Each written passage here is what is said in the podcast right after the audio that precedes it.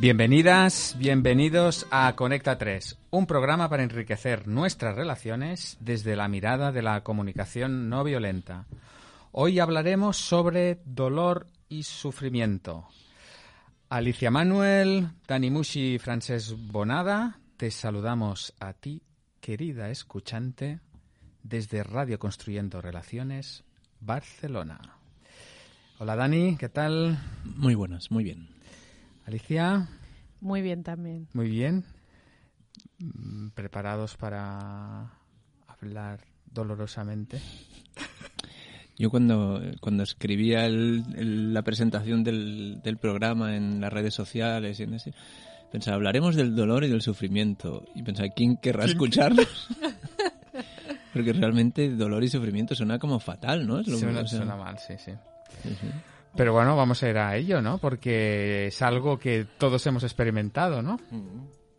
Sí, sí, seguro que mucha gente está esperando nuestros comentarios.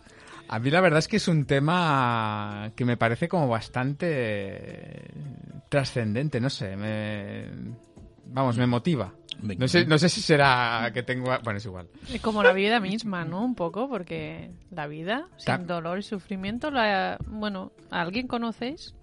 No. Bueno, ahora hablaremos, no... ahora hablaremos de que igual gente sí, pero, pero no, no es lo habitual. No, no, no. no es lo habitual. Yo no conozco a nadie. No, no. Y antes de esto, ahora te, escu te, escuchaba decir, mm, te saludamos a ti, querida escuchante, y me preguntaba si alternabas cada semana querida y querido, o si habrá... Porque ya sabéis, de, mm, además, ¿cómo se llamaba nuestro escuchante que nos llamó hace unas semanas? No el día del eh, cuando presentamos el libro sí, de la corazón sí, sí, llamó ah Arturo Pérez meterte. No te mete Arturo Pérez te mete eh, que hablaba de esto no de los plurales de las repeticiones que de las fórmulas así no entonces eh, a veces no queremos repetir querida, querido. No sí, sé. yo cuando lo decía digo... Querida eh, persona. O... ¿Qué pasará con los chicos? ¿No se sentirán interpelados con esta, uh -huh. con esta entradilla? Bueno, así sabrán cómo nos sentimos. Ah, y entonces he pensado chicas, eso, ¿no? digo, pues mira, a veces debe, me imagino que es lo que deben sentir ellas cuando uh -huh. decimos querido escuchante. Entonces uh -huh. digo, bueno, pues vamos, vamos sí. a hacerlo de vez en cuando, ¿no? Fantástico. ¿Eh?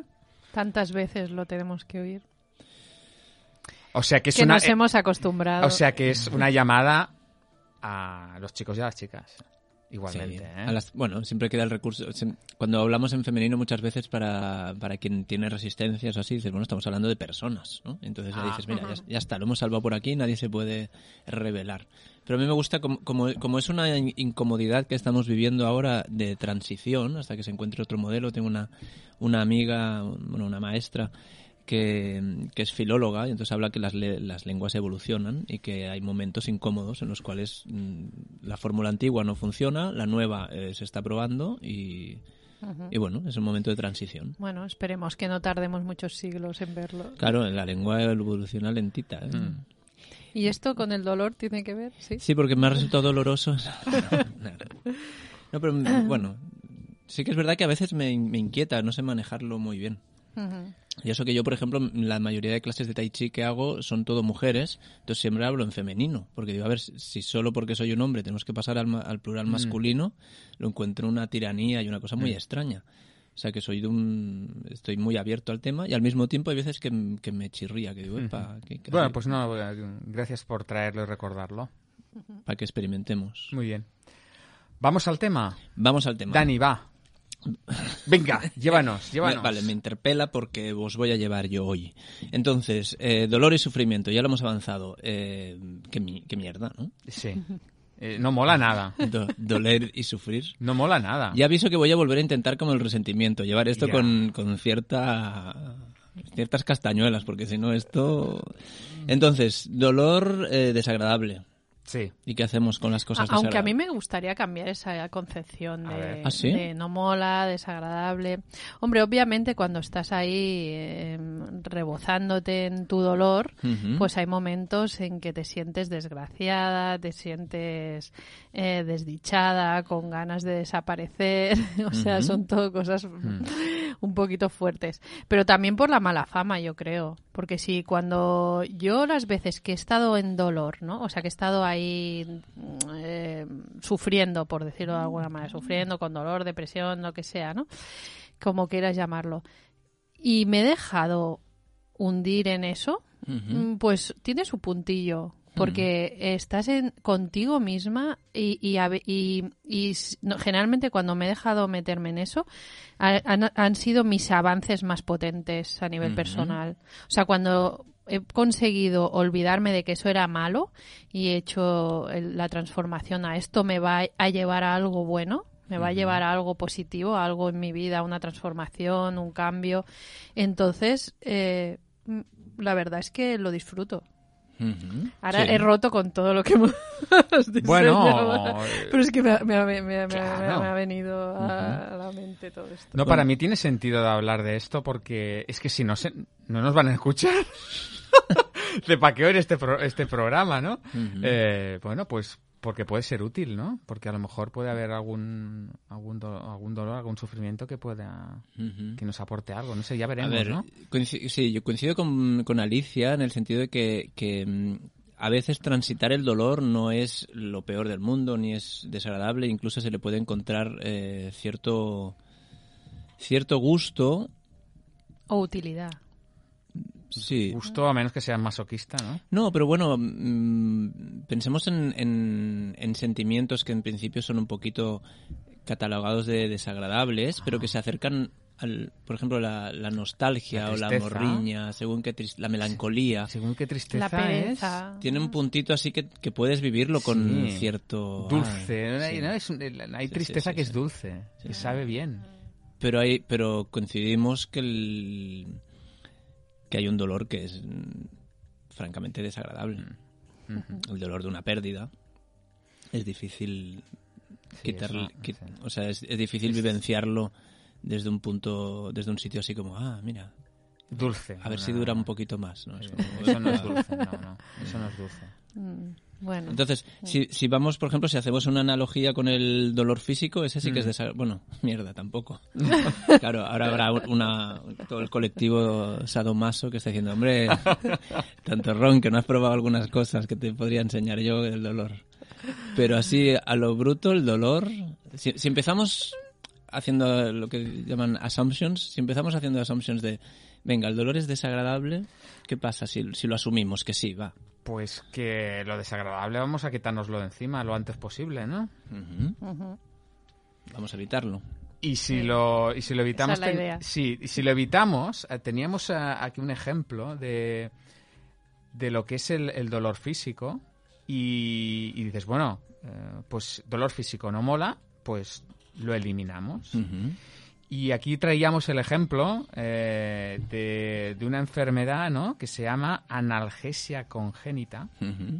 Que es como haberse caído en la marmita de gelocatil de pequeño. Eh, exacto, eh, que es una insensibilidad al dolor. O sea, la sensación la tiene, Lo que pasa es que no, no, no, no, duele, o sea, no, no... Y dices, bueno, pues qué guay, ¿no? Pues ahora Dani hace como un gesto. Tú viste, comentabas antes que viste un reportaje, ¿no? Explícanos un poquito de eso. Sí, vi un documental, un reportaje y hablaba de una familia, como es congénita, una familia en que varios de los miembros estaban afectados por esto. Entonces, claro, se habían hecho quemaduras de tercer grado, se habían roto huesos, habían, o sea, habían tenido unas movidas físicas muy importantes porque, claro, no tienen ese mensaje de alerta. Tú te estás quemando con la plancha y, ah, huele a quemado. Claro. Sí, sí, había una que, que le había olido a quemado por la estufa y se había hecho una quemadura de tercer grado. Terrible. O, jugando se rompen una, Se rompen un hueso, igual hasta que hasta que no van al médico tres semanas después porque se está poniendo morado eso rarito, pues eh, no se han dado cuenta que se han roto algo. O sea que es un verdadero problema. Bueno, pareciera que sí. Sí, de hecho, habían las personas que tienen esta, esta enfermedad, eh, un, vi el, testimonio de una persona adulta que, claro, la estrategia para sobrevivir es no exponerse a situaciones peligrosas. Claro. Es fuerte, es muy fuerte. O sea, tienes eh, e, esa insensibilidad al dolor y la manera de, de, no morir es, ostras, como no tengo esa alerta, pues no me pongo en situaciones peligrosas, porque es que si no podría morir. Hmm, pues mira, esto luego creo que lo rescataremos en otro lado, ¿no? De no exponerse.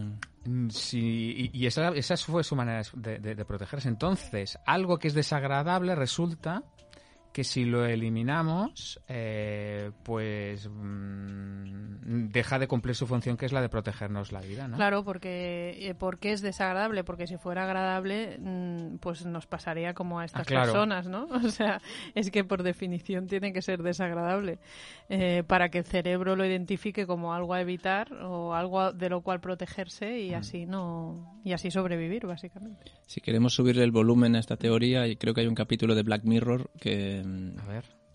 bueno, claro, sería un spoiler. A ver, cuidado con lo que dices, porque si hay alguien que la... Sería un spoiler, pero bueno, es alguien que en el dolor encuentra algo y... Y bueno, tiene que tirar de dolor.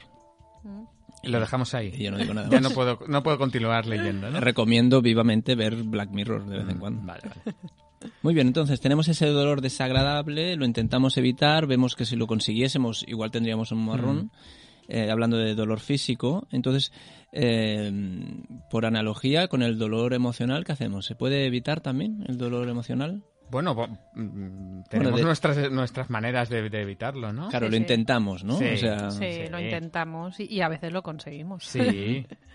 Por ejemplo, eh, una de las maneras que yo experimento y que además está comprobado que es más útil la eh, quitarte el, sufrimiento de, medio, el dolor, el, dolor emocional, el sufrimiento emocional es hacer cosas.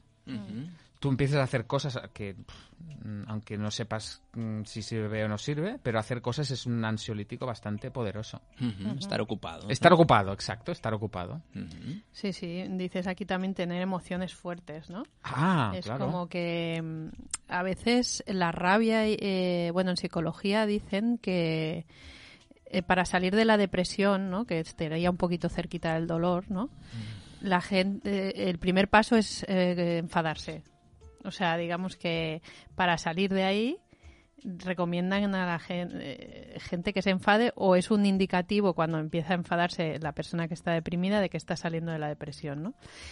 Y entonces es como que, bueno, de alguna manera una, emoción tapa la otra, ¿no? La rabia atrapa el dolor, el dolor tapa la rabia, es como mm. que, que, el enfadarse con otro, con uno mismo, puede a veces estar eh, ocultando un dolor muy fuerte que tenemos. Mm.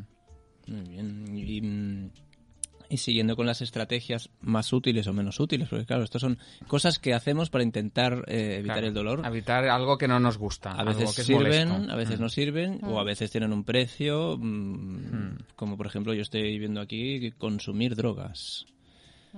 Sí, claro, consumir drogas es también otra de las estrategias, clásicas. para ocultar dolores profundos, ¿no? Hmm. Y también los videojuegos, ver la tele, hmm. cosas más sencillitas, ¿no? O, la comida, comer en exceso, bueno... Masticar chicle. O, no, no, eso no sé si es. Bueno, no sé, quizás sí, ¿eh? A mí me lo, habían, me lo habían comentado una vez. Yo dejé de comer chicle por eso. No, es que eso enmascara la emoción. Y yo, bueno, Pues aquello ah, estás ahí masticando continuamente, podría ser, ¿eh? Mira, yo, me lo creí, yo me lo creí. Yo he tenido una, una, un intercambio de empatía con mi pareja empática y, en un momento he defendido mi derecho a no querer evolucionar. Eh, o sea... a ver, a ver. Creo que en según qué aspectos de mi vida tengo un tope de evolución. Me refiero, si, si comer chicle más cara, yo no como chicle, ¿eh? pero bueno, si comer chicle más cara no sé qué, es como pues déjame en paz. que, yo como chicle porque me gusta el sabor a menta, ya está. ¿no? En este tema no voy a evolucionar. Si te gusta el sabor, perdona, ¿eh? pero hemos entrado en el tema si te gusta el sabor a menta, te gustará el chicle durante los primeros minutos, porque luego el sabor a menta ese va... Claro, por eso no como chicle, porque realmente uso poco. Pero, por ejemplo, aquí en lo de consumir drogas me gustaría hacer un apunte, no sé de qué tipo, que es... Eh, drogas de farmacia o drogas de la esquina. Me refiero que, que, todo vale. Todo vale, sí, sí, o, todo no vale. ¿Eh? Me refiero... El, Yuval Noah Harari, el, el autor de Sapiens, eh, en Homo Deus o en Sapiens, uno de los dos define la diferencia entre las drogas ilegales y las legales. Bueno, una diferencia que hace él es que las drogas eh, legales te convierten en alguien productivo y funcional en la sociedad y las drogas ilegales eh, no. Y esa es, la esa es la única diferencia que pone. Y si te lo pones a pensar, no va desencaminado. Pues sí, qué interesante. Oye, y respecto a esto lo de que comentabas de que hay un tope, ¿no? De que tú dices, ya este tope de evolución, luego ya tampoco... Eh, yo muchas veces pensaba, eh, ostras, la gente o las personas que son sencillas, ¿no? Que, que, no o sea, que viven su vida sin preocuparse nunca de, todas estas cosas que, que, yo me preocupo de la, de la transformación, evolución, cambio, terapias, tal. Digo, eh, muchas veces las observo para ver cómo viven y me, son muy útiles, son grandes maestros, ¿no? Porque a veces nos complicamos un poquito la vida. Bueno, solo quería añadir esa puntilla de que a veces querer evolucionar te complica la vida de tal manera que podría ser otra fuente de podría ser otra fuente de dolor, ¿no? De querer ser quien no eres. Pero yo, por ejemplo, en este sentido, yo suelo lavar los platos escuchando un podcast. Mientras lavo los platos, escucho un podcast. Entonces, oigo voces en mi entorno que me dicen, no, no, tendrías que ser capaz de disfrutar el lavar los platos como una actividad en sí. Estar haciendo dos cosas a la vez no es muy zen y en el fondo estás como escapando. Yo, ¿qué me estás contando? Eh, es una estrategia que a mí me funciona estupendo. Claro. Lavo los platos con más alegría y escucho el podcast que me pues gusta. Eh, no aspiro, o sea, en ese sentido quería poner yo mi tope evolutivo. O sea, hay un, hay un punto zen que para lavar los platos no lo necesito. Es como, ya está, yo lavo los platos mm. escuchando un podcast y, ya Y déjame en paz. Déjame en paz. No quiero más dolor. Entonces, bueno, entonces, estrategias para evitar el dolor, escuchar podcasts. lo añado. Muy bien, entonces... podcast de crecimiento personal. No, de humor, de humor. Yo creo que Dani nos yo, yo tiro por el humor puro y duro para lavar los platos. Muy bien. Lo intento, ¿eh? A veces escuchar otras cosas, pero digo, no, eso es... Yo en mi caso sí que... Claro. Lo escucho. Eh, dura.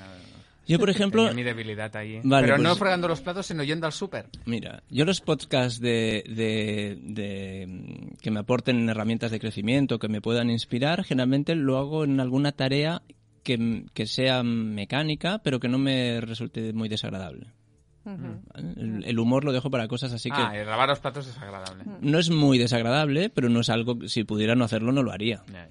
En cambio, por ejemplo, doblar ropa mm, hasta me gusta porque tiene su técnica. Entonces, mientras doblo la ropa, pues puedo escuchar, escuchar a Isabel Padovani explicándome ah, cosas. O puedo, Total, ¿nos estamos, estamos descarrilando del dolor o no? Sí, sí, bueno, estábamos evitando, pero bueno. Entonces, eh, si consiguiésemos, si estas estrategias funcionasen, esto de evitar el dolor emocional, mm. ¿qué, podría pasar? Porque hemos visto lo que pasaría si evitásemos el dolor físico, que es mm. que igual nos iríamos desangrando por las esquinas, o nos romperíamos una rodilla y soldaría rara, o nos quemaríamos mm. en tercer grado.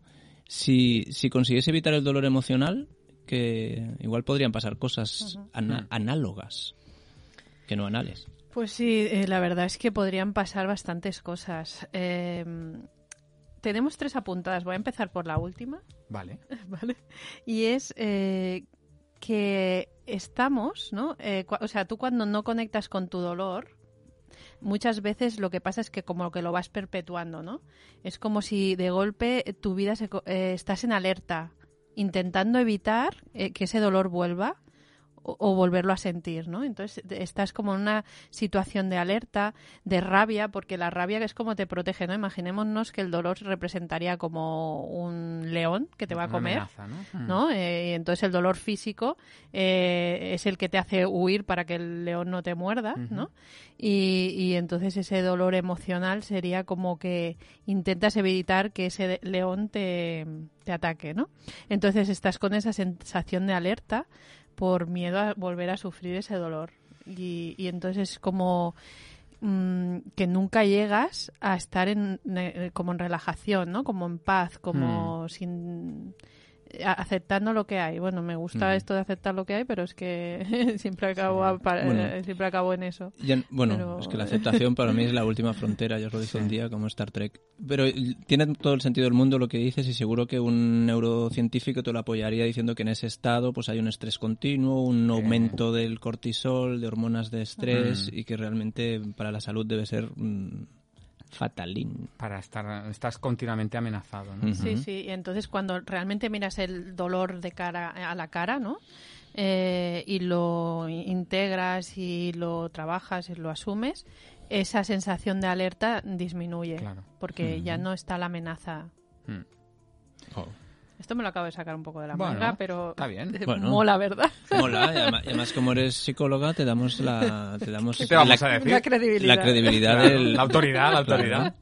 Con lo cual, bueno, teníamos una alguna cosilla más apuntada. Habíamos puesto lo de la anestesia emocional. Con esto lo que queríamos decir es que eh, lo que si intentamos anestesiar la emoción, lo, lo que nos ocurre es que la anestesia es para todo.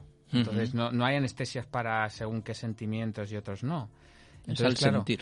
Es al sentir. Entonces, claro, eso es un tiene un, es un problemilla. Si te pones la anestesia, dejas de sentirlo chungo, pero lo guay... Te lo vas perdiendo. vas, perdiendo un montón de matices, entonces ahí eso es, otro otro peligro que puedes correr, ¿no? Que te vuelves insensible. Un poquito zombie, ¿no? Mm, un poquito zombie. Y, junto a eso, justo a esa anestesia emocional que puede pasar casi sin querer, eh, me viene lo que lo que habíamos hablado antes de los de la familia esta con, con la analgesia congénita, que no se exponían al dolor, ¿no? Entonces también, también nos puede pasar eso, ¿no? Que dejemos de exponernos y al final nos quedemos eh, un poco mm. zombies, ostras. sí, como decía Marshall, ¿no? nice eh, dead person. Es como que evitas eh, en general situaciones mm, de aprendizaje al final, ¿no? Mm. En que te hacen estar vivo y entonces eso eh, bueno, no estás expuesto, no te pasa nada fuera de lo normal, todo lo controladito, pero claro. Estás estático y todo lo que está muerto. exacto, todo lo que es estático, quieto, pues tiende, pues eso, a las cosas que están quietas, estáticas, frías. Sí, en medicina china todo lo que no se mueve se, estanca y acaba fatal. Acaba fatal. entonces, entonces em, otra otra posibilidad delante de este de esta evitación del evitación sí, ¿no? Evitación del dolor. Em, también puede haber cierta rebeldía, ¿no? De esto que me está pasando a mí mm, es culpa de otro. Sí, sí, sí, porque es, es una cumple una doble función, ¿no? Culpar al otro. Uno, eh, evitar el dolor. O sea, si el otro es culpable mm, de lo que te pasa, pues ya no tienes por qué conectar con nada, porque que conecte el otro. Que conecte el otro. O sea, el otro es el que tiene que sufrir, el mm. otro es el que tiene que, que hacer el trabajo, ¿no? Y entonces pues de alguna manera te proteges ¿no? de, sentir ese dolor. Y, y, la otra función pues ahora no sé cuál es no, no he dicho dos funciones pero mm, bueno ahora se me ha olvidado como no hacerse cargo es la consecuencia sí mm. claro no te haces cargo de, de, esa emoción o de, lo que te está pasando. Claro porque tú Alicia aquí decías como en el mejor de los casos es si culpa al otro yo ya no siento dolor eh, y, está el otro caso que es que sigo sintiendo dolor, pero no me hago cargo de él. Es como, como la responsabilidad del otro, la culpa es de ese que me hizo eso. Entonces mm, siento el dolor, pero no. Claro. y, el precio que se paga por eso es bastante alto porque estás este, eres víctima, estás a merced de y tú no puedes hacer nada hasta que el otro deponga su actitud. Entonces eso claro te pone en una situación de, total dependencia, de, que el otro deje de hacer algo. Tú no puedes hacer nada.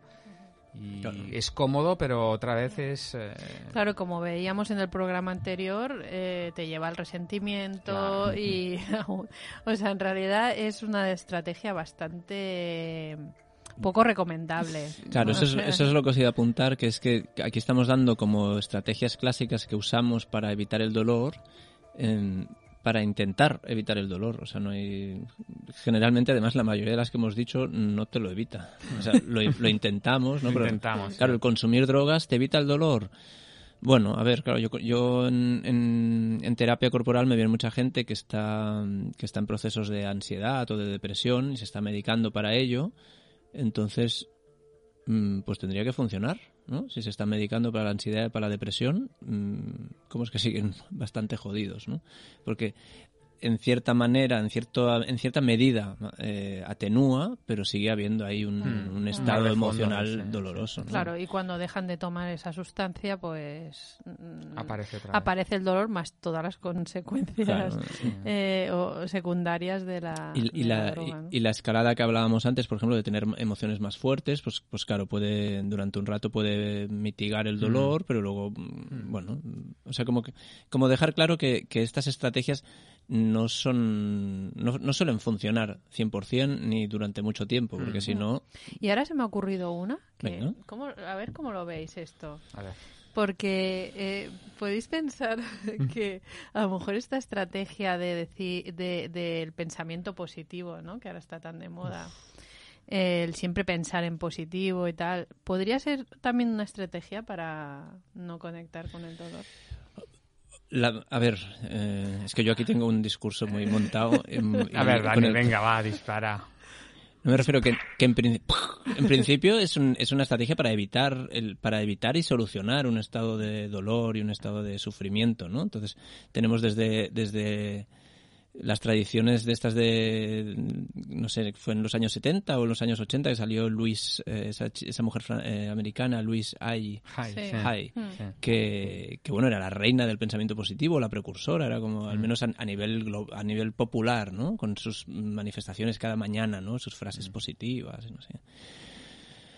Uf, yo, lo, yo en, en, cierta manera lo veo inspirado por varios autores. Eh, una persona muy crítica con el pensamiento positivo es Víctor Amat, eh, un psicólogo del que hemos hablado a veces. Realmente el pensamiento positivo y a veces lo veo una fuente de sufrimiento inagotable, porque claro, mm, no, no dejo de sufrir.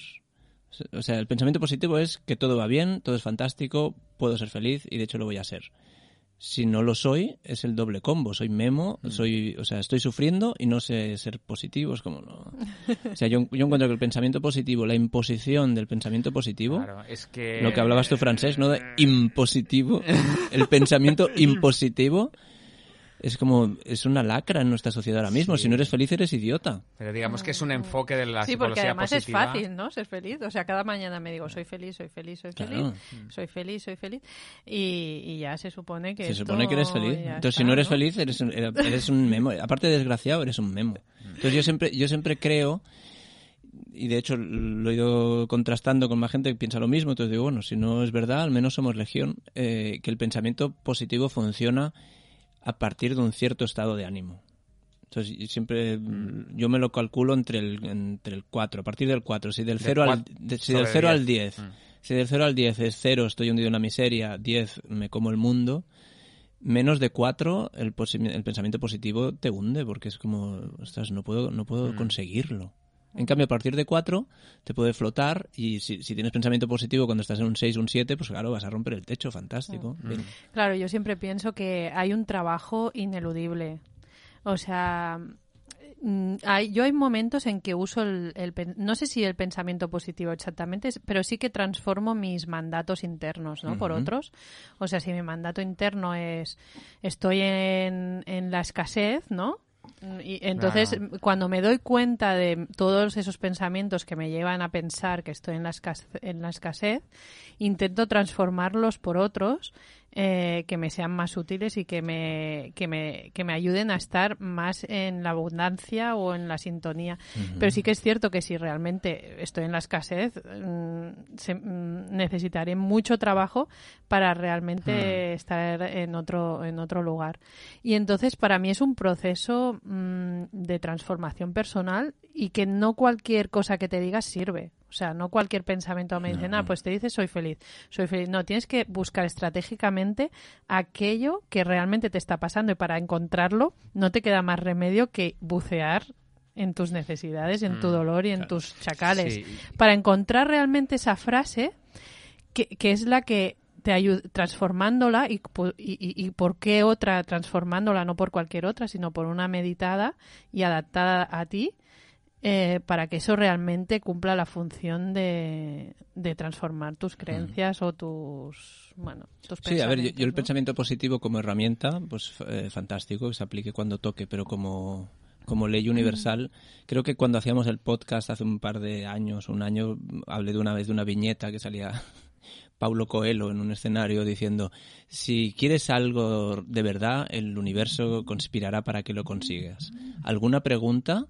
Y entonces había como un contraplano de la viñeta y salía y era un grupo de, de niños de África desnutridos, ¿no? Y es como bueno, era ese humor negro que me gusta a mí, pero era es que es que es verdad, claro, o sea, mm, hay, hay gente que no le puedes decir, eh, no, no, estás no estás pidiéndolo de, suficientemente fuerte al universo.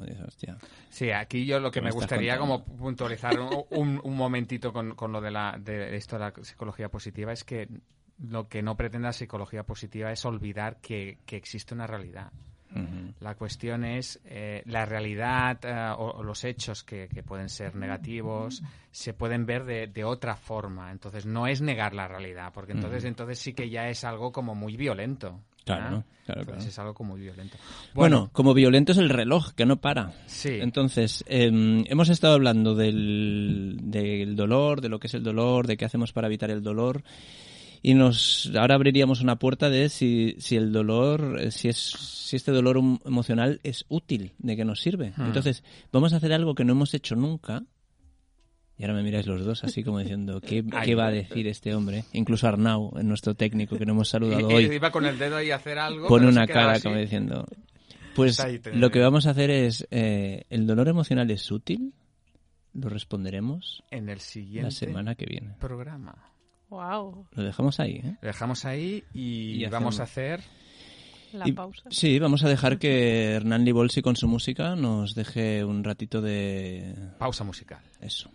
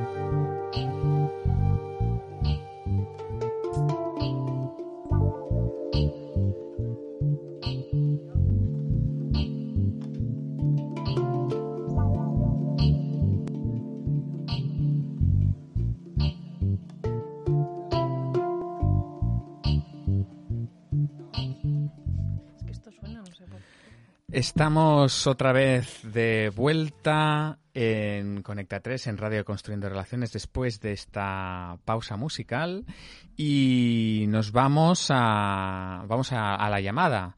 En esta ocasión vamos a, vamos a llamar a, a Abelardo. ¿eh? Eh, como mi periquito. Ah, mira, como tu periquito. Se llama Abelardo también. Bueno, no creo que, nos llame Belardo tu periquito. Nunca se sabe. Le has enseñado a marcar el teléfono. De hecho, se deja tocar y se deja acariciar por detrás. Eh, bueno, es una pasada, Belardo. Vamos a ver a Belardo. Eh, que quería preguntarnos algo, entonces vamos a, vamos a llamarle. ¿eh? Perfecto, estamos tratando de conectar ya con Abelardo. Hola, dígame. Sí, Abelardo. Oye. Muy, muy buenas. Llamamos de Conecta 3. Hombre, ¿qué ¿Cuántas ganas tenía yo de hablar con ustedes? Sí, porque quería preguntarnos algo, ¿no? Sí, bueno, quería sí, mm, como comentar un caso para ver que, cómo lo ven. Ah, bien, pues vamos allá. Ah, muy bien, mire, yo lo explico, ¿vale? eh, Le dejé un libro a un amigo. Vale. Eh, el amigo se lo ha dejado a alguien. Sí. Y no se acuerda quién. Vaya. Entonces este libro no lo recupero yo. Y era un libro, bueno, que me gustaba mucho y que ya no se edita y, bueno, lo he vivido como con una, pérdida de, aparte del libro, pues de la confianza y de, del compromiso, no sé, ha sido como duro, duro. Y así se lo he dicho a la persona, al amigo que, me, que le dejé yo el libro. Hmm. Y, me ha dicho que bueno, que le sale mal, pero que, ahora lo que me único que me queda pues es hacer el duelo. Mm. Eso me ha dicho. ¿Y, cómo le ha sentado usted esto cuando le ha dicho eh, que haga el duelo? Bueno, yo lo, yo lo he visto un poco exagerado, pero, pero bueno, mira, yo ya he escogido padrino, lugar y, arma, entonces mañana le tiro el guante y se acepta, pues solo queda acordar el mínimo de pasos porque he elegido pistola, ¿sabes? Ha elegido... Eh, claro. ¿Y está seguro que se refiere a este tipo de duelo? De, ¿Cómo? Eh, no, digo yo que a lo mejor hay otras acepciones de la palabra. a ver, sí, a ver, tenía duelo pues a esgrim con florete de duelo y con, pero yo he elegido pistola. no sé si que, queda ver si es a primera sangre o si es a muerte, pero yo a muerte así de primeras lo descarto, ¿sabes? y, usted está dispuesto a, a, esto, está dispuesto a luchar hasta el final. No, yo lo veo exagerado, pero claro, me dice claro. que, queda el duelo. Mm. Porque qué me estaba diciendo? Perdón, que le he cortado, creo, señorita. ¿Qué me estaba mm, diciendo? Bueno, que, también podría ser un duelo como cuando hay una pérdida, ¿no? De, de, de, tristeza, de... Ah, ostras, se me abre un cielo ahora, ¿eh? Claro, quizás sea tiene, cuadra más, ¿no? Quizás esta, esta segunda acepción de la palabra duelo. Sí, sí, sí, cuadra bastante más porque, ostras, eh, Claro, yo ya les he dicho ¿eh? que me parecía exagerado. Digo, ostras, un duelo ahora. Por un libro aquí que, que, corra la sangre es un poco exagerado. Sí, sí a ver, yo, yo sabía que había algo de honor ahí, que, que había una ofensa, pero pensaba, y, y, y un puntito de venganza, así que pensaba, a ver cómo se la... Pero claro, un duelo... Un poco... Vale, vale, vale, como que elabore el dolor, ¿no? que elabore, el, dolor de la pérdida del libro y de la confianza y del, compromiso. Vale. Mm. Sí, sí, exactamente. Ostras, pues, pues mire, me quedo mucho más tranquilo. Bueno, menos mal. En este caso ha sido... Claro, pues mira, lo hemos resuelto rápido tú. Sí, sí, sí. Bueno, pues ahora, eh, ¿conocen, ¿conocen a alguien que esté interesado en un juego de dos pistolas de duelo? Hombre, no sé. Eso es legal, no sé, por, por preguntar. No sé si es, si está, es legal te, adquirir. no, no hace falta que conteste, ¿eh? Sí, gracias, no me pongan el compromiso. Yo lo único que le diría es eso, que si, que si, mm, si alguno de los oyentes está interesado en un juego de dos pistolas de duelo, son del siglo XIX, eh, son, vamos, una obra de arte, de orfebrería y marquetería, entonces... Eh, si alguien está interesado, pues que se ponga en contacto con el programa. Sí, y nosotros fuera de programa ya le, ya le pasamos el mensaje. Perfecto, pues muchas gracias y, nada, felicidades por el programa y agradecido por, por toda esta ayuda de hoy. Muy bien, muchas gracias, señora Abelardo, por llamarnos y, y acordarse de nosotros. Venga, un saludo. Adiós, adiós. Adiós, Abelardo. Vaya con esto el duelo. Yo por un momento he pensado que era mi periquito. Entre la voz, ¿no? Y, el mensaje. Sí, sí. ¿También habla tu Abelardo? No, aún no. Ah, vale, vale. Pero... Sí, la verdad es que cada vez nos llama gente. Sí, sí. no, pero esto de hacer el duelo sí que es cierto que muchas veces cuando lo, eh, lo utilizamos mucho, está ahí, hacer el duelo, eh, reconocer necesidades que están que no, que no se están satisfaciendo. En comunicación no violenta sí, y, y, a veces yo pensaba incluso que nos iba a decir, me parece un poco exagerado hacer el duelo por un libro, refiriéndose al duelo de, de, tristeza y tal, ¿no? Porque incluso a, a veces lo hemos comentado, ¿no? Que la palabra duelo a veces suena fuerte eh, pero es que yo me parece tan adecuada que ahora mm. mismo cuando la descubres yo no puedo usar otra. Mm. Sí, porque yo, claro, yo, a mí me sorprendió en los entornos de comunicación no violenta el uso así casi indiscriminado de duelo. Yo, yo recuerdo una época en mi vida en el cual duelo era si se había muerto alguien. Luego, al entrar en contacto con, con teorías eh, psicológicas, así, ya se habla del duelo como que se, se, ampliaba a situaciones traumáticas de la vida y algo un poquito más. Luego, en algún, en algún campo ya te decían que, que incluso, pues eso, la pérdida de un trabajo, una mudanza, cosas así como, mm, como que... Una pareja. Que en principio no son tan dolientes, pero que, que, te llevan un duelo. Y luego, en el mundo de la comunicación 90, realmente, eh, bueno, que un amigo no te devuelva un libro Puede ser un duelo.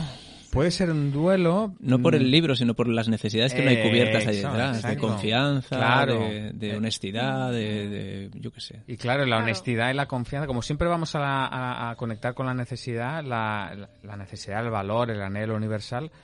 eso es como muy, muy hondo, muy profundo, son valores como muy esenciales. Entonces, que eso no esté satisfecho, eh, pues claro que, hay un duelo por eso, ¿no? Claro, de hecho, cada vez que, no cubrimos una necesidad podemos hacer un duelo si nos apetece. Mm, y, en las despedidas de los grupos de CNV hacemos duelos y, celebraciones, ¿no? Mm, y la verdad es que se amplía mucho los motivos por los que hacer un duelo. Bueno, pues eh, si os parece, podemos ir a la, a la siguiente sección. Y para ello vamos a... Ojos que ven, corazón que siente. Muy bien. Vamos a ver qué pasa con esta sección. Venga. Eh, bueno, pasa lo de siempre, ¿no? Sí. que Dani empieza. No, no. Ah, hoy, si queréis empiezo yo. Fantástico. No, yo decía, pasa lo de siempre que narramos nuestras visiones. Nuestras visiones. Hoy os quería comentar una cosa que me ha pasado hace pocas horas. Eh, esta tarde he acompañado a, mi hija al, médico y cuando volvíamos estábamos en la parada del autobús, bueno, esperando, la, esperando autobuses y han, pasado unos cuantos. El nuestro no ha sido de los primeros. Y, observaba, cuando se la, puerta se abría justo delante de mío, y observaba el, el, conductor. Entonces la gente entrando, ha, habido, ha, llegado un, autobús que, que, ha entrado mucha gente, ¿no? Y, el, conductor pues prácticamente no miraba a la gente, no, no saludaba a la gente, la gente no saludaba, ha cerrado las puertas y cuando ha cerrado ha habido una persona que ha llamado a la puerta porque se había quedado fuera y el, conductor se lo ha quedado mirando y diciendo, ya ha cerrado la puerta, ¿no? No había arrancado, ¿eh? Pero es mm. igual, no, no ha querido abrir la puerta, ¿no? Y la mm. mujer se ha quedado en, tierra, ¿no? Dios, ostras, está... Al cabo de rato ha venido otro, otro autobús, ha abierto las puertas y, este, este conductor iba mirando a la gente, iba saludando a la gente. La gente iba saludando, iba otro, se ha ido. Ha venido otro eh, que es que era el, tío, el conductor ese, iba sonriendo a la gente, le iba diciendo cosas. Eh, y, bueno, cierra la puerta y de repente vinieron, han venido dos chavales que, han venido corriendo a la parada y ya estaban a punto, a punto de arrancar el autobús. Eh, ha picado la puerta y este, este conductor sí que ha abierto la puerta. Y no solo ha abierto la puerta, sino les ha hecho un saludo. ¡Hola, qué tal!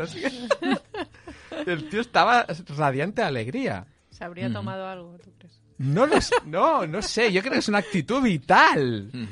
Por Dios, o sea, es que esto es la, actitud positiva, no sé qué debe ser, pero yo creo que crea guapo cada mañana. crea crea el, buen rollo, crea buen rollo y el mal rollo llama mal rollo. Entonces, eh, y, cómo es cómo eh, el mal rollo tiene consecuencias no solo en el propio en la propia en el propio conductor que seguro que no que no ha escogido esa emoción y seguramente no debe ser agradable no pero es que además tiene consecuencias en el pasaje porque hay gente que se ha quedado en tierra en cambio con el otro conductor no entonces las consecuencias que tiene para uno mismo para los demás y, y como este segundo me ha hecho o sea, me he sentido bien. Entonces veo esto y conecto con la con la alegría con la conexión con la simpatía y sintonizo, sintonizo con estas emociones, tanto con esto como con la, con la otra, ¿no? Con el, con el, estar molesto, el estar molestado con el mundo, con todos, con los pasajeros que molestan y que se... Bueno, pues... Y me ha llamado la atención. Claro, está eh, chulo. esto me, me, has recordado una cosa, que es que mm, eh, eh, estaba yo intentando conectar con el primer conductor, ¿no? Que, que has explicado y pensaba, ¿podría ser que esta persona fuera una persona responsable, que le han dicho, usted cuando cierra las puertas ya no puede volver a abrirlas? Imaginémonos, ¿eh? Imaginémonos. Y que es muy respetuoso con las normas de la empresa y tal. Bueno, simplemente estaba pensando eh, qué es lo que le ha llevado a hacer lo que hace, ¿no? Y, también cómo eh, el hecho de ser muy normativos, ¿no? O de querer cumplir mucho con, algunas normas, pues nos hace a veces ser un poquito eh, poco comprensivos, ¿no? Mm. Con, el otro. Bueno, no sé, mm. me ha venido eso a la cabeza, pero que en realidad querías poner. Bueno, esta ha sido la... Y, además estaba con mi hija cuando está, se lo estaba comentando porque ella estaba mirando el móvil. Y no, claro, no estaba mirando el móvil y, claro, no se le ocurría mirar al autobusero, porque es que yo es algo que, que ahora hago siempre. O sea, yo siempre subo en un autobús y saludo al, al, al, conductor. Es algo que ya quiero hacer y me gusta hacer. Y, y, ver al... Pues voy a observar, ¿no? Y entonces le he comentado, mira, en el programa de hoy lo pienso, lo pienso decir. Ah, Claro, es que lo que nos va pasando, mm, vamos a la caza, al menos yo en mi caso voy a la, a la caza de fragmentos de realidad para, para esta sección, ¿no? ¿Sí? Ojos que ven. ¿Y qué has capturado para esta sección? Por ahora, no, pues además como Alicia me ha dicho que siempre empiezo yo, ahora no. no, me encantaría es que yo, la verdad es que tenía una muy buena y, la he pensado hoy y se me ha olvidado completamente. ¿Ah, es como los sueños, ¿no? Os pasa que cuando tenéis un sueño muy bueno, lo intenté recordar y no, lo lográis. Pues con los ojos que ven a mí me pasa esto. En el momento pienso, ay, este es un mm. ojos que ven y, se me olvida completamente. Yo reconozco que muchos me pasan conduciendo y no los puedo apuntar o no sé. Y se me hay muchos que he capturado durante un rato, pero luego se han, quedado, en el, se han quedado en el casco. Mm. Entonces, el, único que tengo ahora un poco fresco es que hoy he venido en coche a Barcelona, ¿no? Y hacía tiempo que no venía a Barcelona en coche por la calle Aragón. Y, ostras, la gente conduce muy loca, ¿no? O sea... Todos menos yo, claro. no, porque yo estoy acostumbrada a ir a, mi bola por el pueblo. Claro, sí. en el pueblo se conduce de una manera Sin muchas estreses, sin muchas motos que mm. pasan, fiu, fiu, coches que, que ah, se te cruzan, que dices, Dios, eh, o sea... Eh, ha tenido en cuenta, mm, me ha tenido en cuenta. Es otro ritmo, es otra. Eh, o, simplemente ha pensado que había hueco y se ha metido. Y, no sé, he tenido como una sensación. Eh, de, algunas veces como lleva con el GPS y tal cuando conduces no te dices ostras cómo he llegado hasta aquí no os ha pasado no también decir mm, no me he chocado con nadie pero no, ha habido un tramo en que no sé qué ha pasado ¿No se ha pasado? Sí, sí. A mí sí. mi cerebro... antes del GPS, ¿eh? yo recuerdo trayectos de la mañana al trabajo de ser siempre el mismo trayecto, el mismo trayecto, el ah, mismo trayecto, y de repente aparcar en, o sea, parar en un semáforo y pensar, hostia, ya estoy aquí. Sí. Vale, porque vas en piloto automático. He hecho todo un trozo sin. Sí, sí. Entonces, a mí me ha pasado eso en plena calle Aragón con esa locura, ¿no? y he pensado, ostras, ¿cómo he podido por un momento desconectarme con todo esto que había a mi alrededor. y he llegado finalmente sana y salva. Sana y salva. Bien. No sé si son ojos que ven, pero...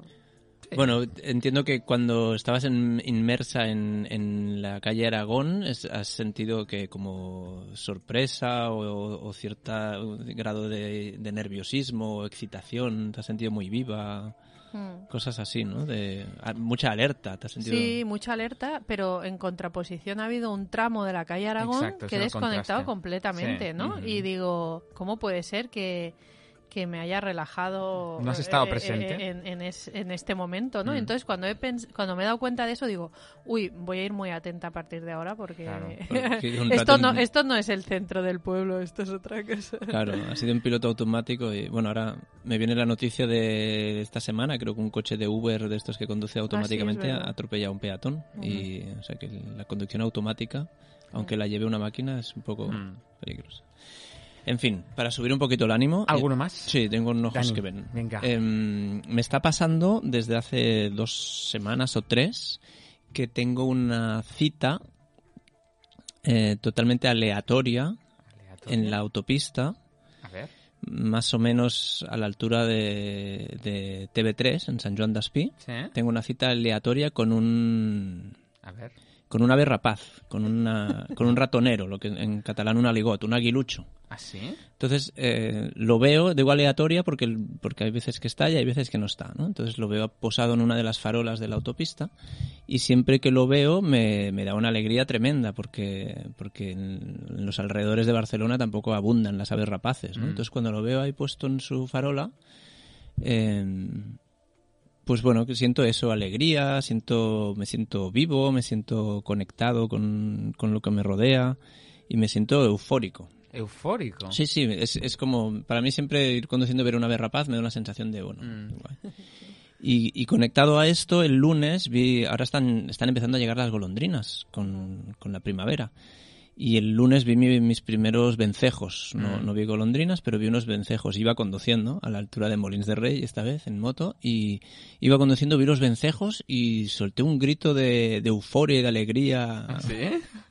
Porque realmente es como, ya está. Ya, la primavera está aquí. La primavera ya, o sea, ya hace días que está, lo vemos en los, en los árboles, lo mm. vemos en, en la energía de, de, la naturaleza, como empieza a salir hacia afuera pero el hecho de ver vencejos, saber que están llegando las golondrinas, así es como, vale, ya está.